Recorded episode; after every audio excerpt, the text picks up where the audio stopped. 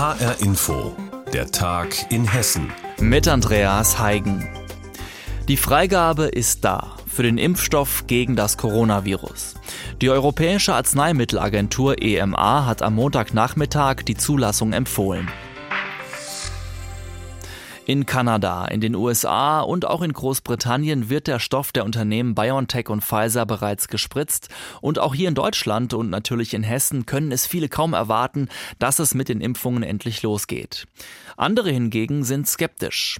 Laut Umfragen wäre nur etwa die Hälfte der Deutschen bereit, sich sofort impfen zu lassen. Viele vertrauen offenbar dem neuen Produkt noch nicht so recht über den Weg.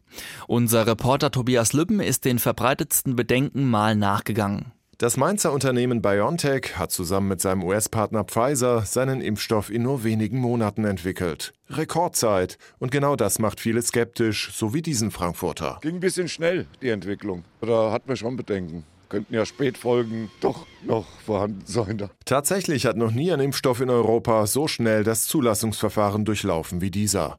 Aber, betont der Marburger Virologe Stefan Becker, nach seinem Eindruck haben BioNTech und Pfizer ihren Stoff gründlich getestet. Es war eine sehr, sehr große Studie mit mehr als 40.000 Teilnehmern. Und es gab nur wenig moderate oder schwere Nebenwirkungen. Das waren dann vor allem Müdigkeit und Kopfschmerzen. Was auch vielen nicht ganz geheuer ist, der Impfstoff nutzt eine neue Technik, einen sogenannten mRNA-Botenstoff.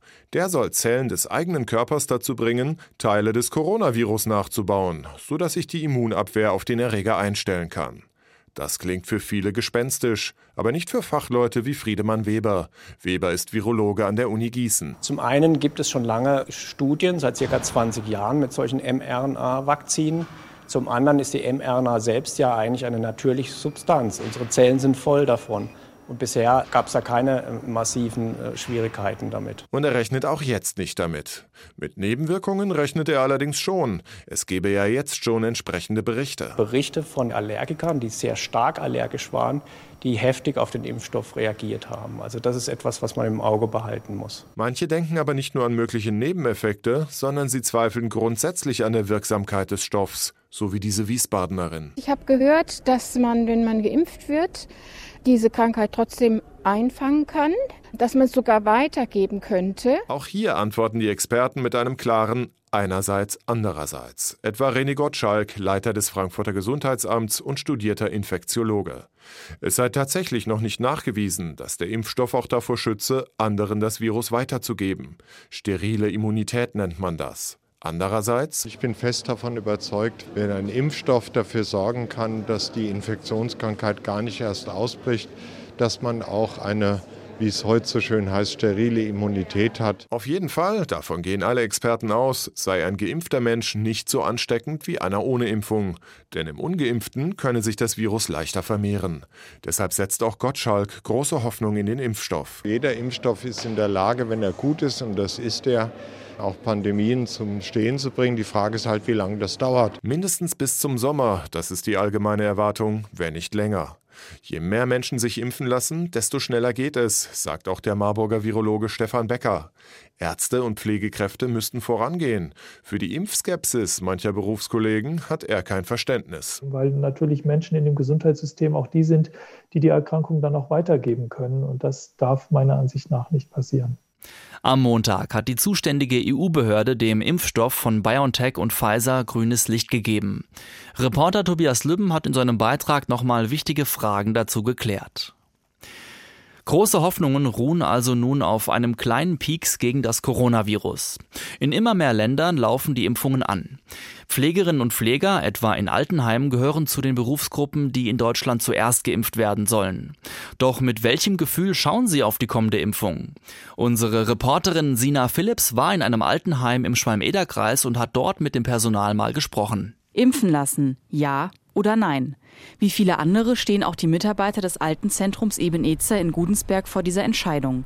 Thorsten Birkholz arbeitet dort als Altenpfleger. Er möchte sich auf jeden Fall impfen lassen, hauptsächlich um andere zu schützen. Für meine Angehörigen und auch für die, die ich hier betreue und pflege, ist es wichtig, dass ich einfach diese Impfung auch habe. Doch nicht alle in seinem Team teilen diese Meinung. Thorsten Birkholz Kollegin Lea Justine Berle ist da skeptischer. Mir kommt der Impfstoff ehrlich gesagt zu früh. Man hat noch nicht irgendwie Erfahrungswerte sammeln können, ob längere Zeit nach der Impfung noch irgendwelche Nebenwirkungen auftreten. Deshalb habe ich mich gegen das Impfen entschieden. Laut Robert Koch Institut wurden bislang nur Nebenwirkungen wie Schmerzen an der Einstichstelle, Müdigkeit oder Kopfschmerzen beobachtet. Ähnlich wie bei einer normalen Grippeimpfung. Und wie vor der Grippe müssen die Bewohner des alten Zentrums auch vor Corona geschützt werden. Das beschäftigt Lea Justine Berle, denn während der Arbeit ist sie im ständigen Kontakt mit Risikopatienten. Die Angst ist natürlich da, dass man es mit reinschleppt. Wichtig ist es, sich an die Regeln zu halten. Abstand halten, Hygiene beachten, Alltagsmaske tragen und regelmäßig lüften. Und die Hygieneregeln im Altenzentrum Eben-Ezer sind streng. Alle Mitarbeiter werden regelmäßig auf Corona getestet. Besucher müssen beim Betreten der Einrichtung ebenfalls einen Test machen lassen. Diese Maßnahmen helfen, das Heim Corona-frei zu halten. Durch Impfungen könnten Infektionen noch besser vermieden werden. Doch auch die Altenpflegerin Karen Wanschiko hat ihre Bedenken. Ich weiß es nicht, was ist in dieser Impfungsstoff.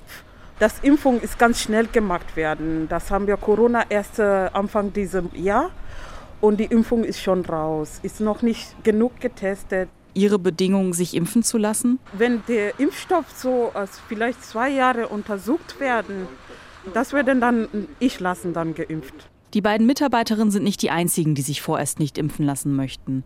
Heimleiter Walter Berle hat sich mit dem Team oft über die Bedenken unterhalten. Es sei wichtig, offen über die einzelnen Beweggründe zu sprechen. Also wir haben eine sehr offene Diskussionskultur und arbeiten daran, beziehungsweise ist bei uns äh, Standard, dass man auch andere Meinungen stehen lassen kann, ohne einen Menschen dadurch zu verletzen. Auch wenn zum jetzigen Zeitpunkt viele Mitarbeiter des Altenheims in Gudensberg skeptisch auf den Impfstoff schauen. Walter Berle betont, dass dies keine grundlegende Impfskepsis sei. Die meisten Kolleginnen haben klar formuliert, wenn wir nach zwei, drei Monaten die Erkenntnis haben, dass es ohne große Nebenwirkungen abgeht, wären sie auch bereit. Sagt der Leiter eines Altenzentrums in Gudensberg im Schwalm-Eder-Kreis. Dort hat unsere Reporterin Sina Philipp sich umgehört und die Mitarbeiter gefragt, wie sie auf die bevorstehende Impfung gegen das Coronavirus blicken. Damit die lieben Verwandten nicht auf dem Sofa schlafen müssen, werben viele Hotels in der Weihnachtszeit gerne mal mit besonderen Angeboten.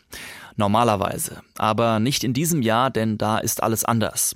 Wir wissen, Übernachten im Hotel ist gerade nur aus zwingenden Gründen gestattet. Vor allem aus beruflichen Gründen. Über Weihnachten, also vom 23. bis zum 27. Dezember, da dürfen die Hotels auch private Gäste empfangen, so die Verordnung. Aber was heißt das für die Hotels? Unsere Reporterin Gabi Beck hat nachgefragt. Es ist ein stattliches Tagungshotel, das Best Western Premier Albi Hotel direkt an der Friedberger Warte in Frankfurt gelegen. Doch die Gäste bleiben in diesen Tagen aus. Kaum Geschäftsgäste, kaum Buchungen für die Weihnachtsfeiertage von Privatleuten, ja sogar Stornierungen. Älteres Ehepaar, die hier regelmäßig zu Weihnachten bei uns buchen und übernachten, weil sie ihre Kinder besuchen, die hier in der Nachbarschaft wohnen. Und die riefen dann an und haben ihre drei Nächte oder Übernachtungen storniert mit der Aussage eben, ähm, sie dürften, sie wissen, dass sie reisen dürfen, aber ihnen ist das zu gefährlich. Sie wollen nicht krank werden, sie wollen niemanden anstecken und deshalb wollen sie es dieses Jahr einfach sein lassen, das Reisen. Geschäftsführer Michael Mauersberger klingt betroffen, wenn er über die aktuelle Lage spricht. Von 131 Zimmern sind über Weihnachten 17 belegt. Das sind weit weniger als in den letzten Jahren zur gleichen Zeit. Doch die Kosten laufen weiter. Hohe Fixkosten, da nutzt es auch nichts zu schließen. Das würde nichts ändern. Die meisten Mitarbeiter sind zu Hause in Kurzarbeit. Etwa 10 der 55 Mitarbeiter werden zurzeit nur gebraucht. So wie dem dem Hotel an der Friedberger Warte geht es derzeit vielen Hotels in Frankfurt. Die meisten der großen Business-Hotels schließen, wenn es denn betriebstechnisch möglich ist. Und wenn sie geöffnet bleiben, dann bringen die wenigen Gäste sicher keinen Gewinn, hört man von der Frankfurt Hotel Alliance, die für 67 große Hotels in der Stadt spricht. Und die Homepage der Stadt Frankfurt listet aktuell knapp 190 Hotels in der Metropolregion. Davon haben rund 40 geschlossen, besonders kleinere Pensionen Regionen, so wie der Palmenhof in Frankfurt. Gastgeberin Sabine Gaumann erklärt warum. Das Hotel muss ja vorher auch erstmal wieder so bereitgestellt werden, dass man Gäste empfangen kann, dass alles sauber ist, dass alles in den Zimmern bereitsteht, angefangen Minibar, Verfallsdatum kontrollieren.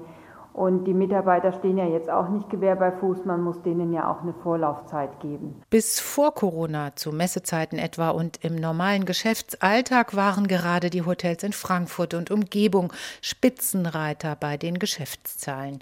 Jahr für Jahr mit Zuwächsen gesegnet, so die Branche mit Wehmut. Was bleibt also im Moment? Michael Mauersberger jedenfalls hofft auf wieder bessere Zeiten. Wir haben weiter geöffnet, beherbergen die wenigen Gäste und sorgen dafür, dass das Hotel dann startklar ist, wenn es wieder äh, nach dem Lockdown weitergeht. Sagt der Geschäftsführer eines Frankfurter Hotels, das in der Corona-Krise zwar öffnen darf, aber kaum Gäste empfangen kann. Über die Lage der Hotels in der Weihnachtszeit hat Reporterin Gabi Beck berichtet. Weihnachten steht vor der Tür und damit man bei der Familie auch vor der Tür stehen kann, um eben im kleinen Kreis zu feiern, ja, da machen sich jetzt viele Menschen trotz Corona auf die Reise und setzen sich in einen Zug. Die Bahn, die setzt jetzt 100 Sonderzüge ein, damit die Fahrgäste eben dann auch Abstand halten können und auch sonst tut die Bahn viel, um das Ansteckungsrisiko klein zu halten. Reporter Wolfgang Hetfleisch hat mal den Frankfurter Hauptbahnhof besucht, um sich ein Bild der Lage zu machen. Es ist nicht viel los am Frankfurter Hauptbahnhof. In der Ladenpassage hat nur das Blumengeschäft offen. Das zählt vor Weihnachten offenbar zur Grundversorgung. An den Bahnsteigen ist es ziemlich leer, von Weihnachtsreisewelle keine Spur. Ein paar Leute gibt es schon, die sich auf dem Weg zum Familienfest machen. Angst, sich im Zug zu infizieren oder beim Fest die Verwandten anzustecken, haben sie eher nicht. Also ich würde lieber mit dem Auto fahren, aber ich habe leider keins. Bei mir war es jetzt nicht super voll. Das heißt, ich hatte schon genug Platz eigentlich. Ich habe auch eine FFP2-Maske noch dabei, die setze ich nachher auf im ICE. Und ich war auch die Woche über zu Hause. Ich habe auch einen Schnelltest gemacht und deswegen habe ich Hoffnung, dass das alles gut läuft. Also ich glaube, es ist auf jeden Fall sicherer geworden. Ich war im Sommer, bin ich auch ähm, ab und zu Zug gefahren und fand es da teilweise zu voll. Und ich habe die Hoffnung, dass jetzt mit dem neuen Konzept von der Bahn es auf jeden Fall besser wird, als es war. Die Bahn unternimmt einiges, damit die Zugreise zum Fest mit den Liebsten so sicher wie möglich ist. Zum Beispiel durch ein Limit bei den Reservierungen, wie Bertolt Huber erläutert, Bahnvorstand für den Personenverkehr. Wir zeigen auch an den Reisenden, wenn Züge über 50 Prozent ausgelastet sind, dass sie sich für einen anderen Zug entscheiden können. Und wenn der Zug eine bestimmte Auslastungsgrenze in der Prognose überschreitet, dann sperren wir ihn auch für zusätzliche Buchungen. Eine Reservierungspflicht wie zum Beispiel in Frankreich gibt es nicht. Also können Fahrgäste, die ein Ticket ohne Zugbindung kaufen oder eine Bahncard 100 haben, auch dann noch zusteigen, wenn das Limit erreicht ist. Der 29-jährige Sven aus Gießen macht sich aber keine Sorgen, dass es zu voll werden könnte. Den Zug nimmt er auf dem Weg zum Weihnachtsfest bei den Eltern in Oberfranken aus Überzeugung. Weil ich auch sehr gerne Bahn fahre. Und gerade jetzt in Corona-Zeiten ist die Bahn größtenteils leer. Von daher mache ich mir auch überhaupt keine Gedanken über Sicherheit oder so. Auch jetzt, als ich von Gießen hierher gefahren bin, waren hinter mir und vor mir beide Plätze frei. Da konnte man sehr gut reisen. Natürlich sind nicht nur junge Menschen unterwegs. Edith aus Rüsselsheim will ihr Alter zwar nicht verraten, aber die Reise führt zu den Enkeln nach München.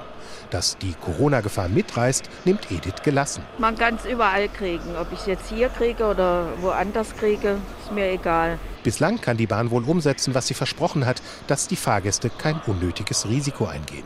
Aber wer sich noch nicht auf den Weg gemacht hat, muss damit rechnen, dass es im Zug doch noch ein bisschen voller wird. Mit der Bahn zum Festreisen trotz Corona. Das war ein Beitrag von Reporter Wolfgang Hetfleisch vom Frankfurter Hauptbahnhof. Und damit sind wir auch am Ende der Sendung Der Tag in Hessen. Mein Name ist Andreas Heigen und das Wichtigste aus Hessen finden Sie auch ständig aktualisiert auf hessenschau.de.